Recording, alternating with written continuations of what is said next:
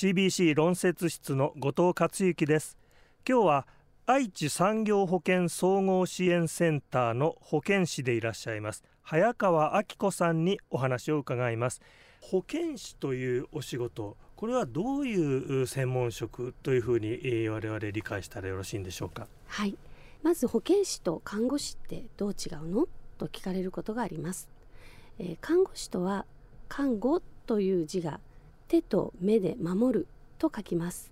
その文字が表すように心や体の傷病者に対して手当てやケアをする人になります。これに対して保健師とは保健師の保険という字は健康を保つと書きます。私たちは傷病者のケアを行う看護師の資格に加えて今はまだ健康上の問題を感じていない人に対しても病気や怪我の予防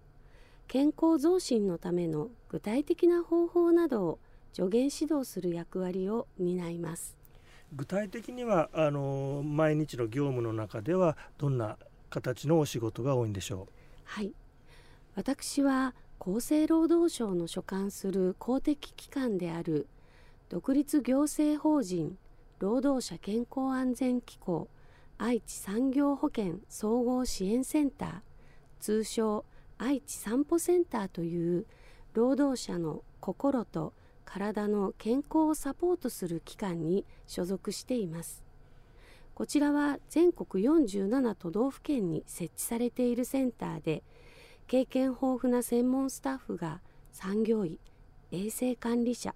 看護職人事労務担当者等の産業保険関係者の皆様にまた労働者個人に対してメンタルヘルス対策をはじめとする産業保険に関する相談研修情報提供事業上訪問などを原則として無料で行っています。具体的にはあの相談事がある方はあどのようにして、えー、相談窓口にたどり着けばよろしいんですか？はい労働者や事業者の抱えている産業保険のさまざまな問題についてのご相談はセンターの窓口または電話、え、メール等で随時お受けしております相談内容についての秘密は厳守しますので安心してご相談ください。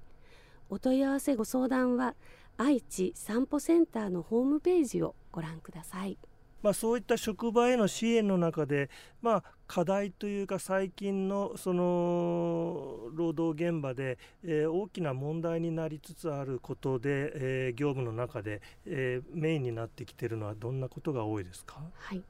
えー、やはり社会の公私高齢化この問題は職場においても大きな課題になっています。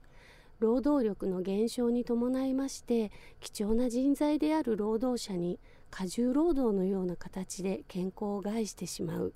あるいは新しく若い方が入ってくるのが少なくなりますので、えー、先輩方との世代ギャップもあり、まあ、ハラスメントと取られがちな、えー、若い方にとってはですねちょっと厳しいような指導によって、えー、メンタル不調をきたすような若い労働者が多く職場を辞めてしまうという早期離職の課題があります。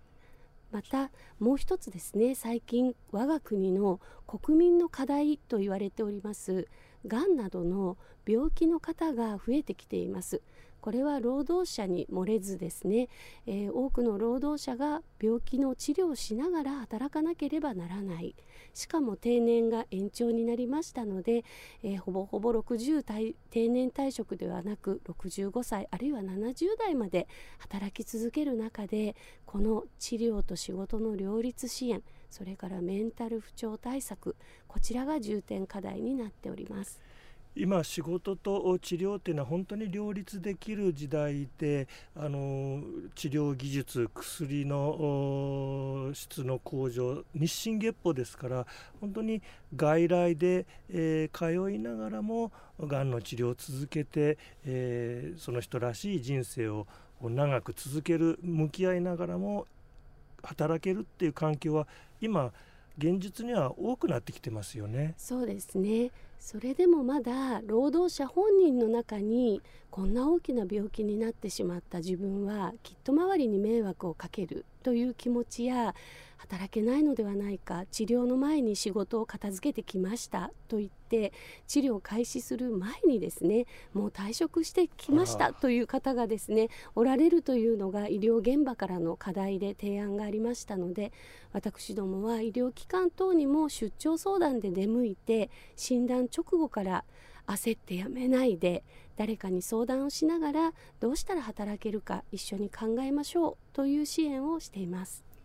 まずその悩みや不安や相談があった場合はどこにこう持ちかければ早川さんたちの相談にアクセスできるんでしょうか？はい、まず一つは病気になったという診断をつけていただいた医療機関において主治医の方看護師さんあるいは大きながん拠点病院にはおおむね患者相談支援センターというのがあります。私たちもそちらと連携をしておりますので病気になったけれども働いています。どのように治療と仕事を続けていったらいいでしょうと一声かけていただければご希望があれば相談支援センターの方につながるということになっています。はい。ありがとうございました。ぜひこれからも私たちのためにあのご活躍よろしくお願いします。はい、ぜひ県民の皆様にもですね、えー、労働者である方あるいはご家族の方、もしこのラジオをお聞きの皆様がおられましたら、お近くの悩んでいる方に一人で悩まないで相談に行きましょうと声をかけていただければと思います。ありがとうございました。ありがとうございました。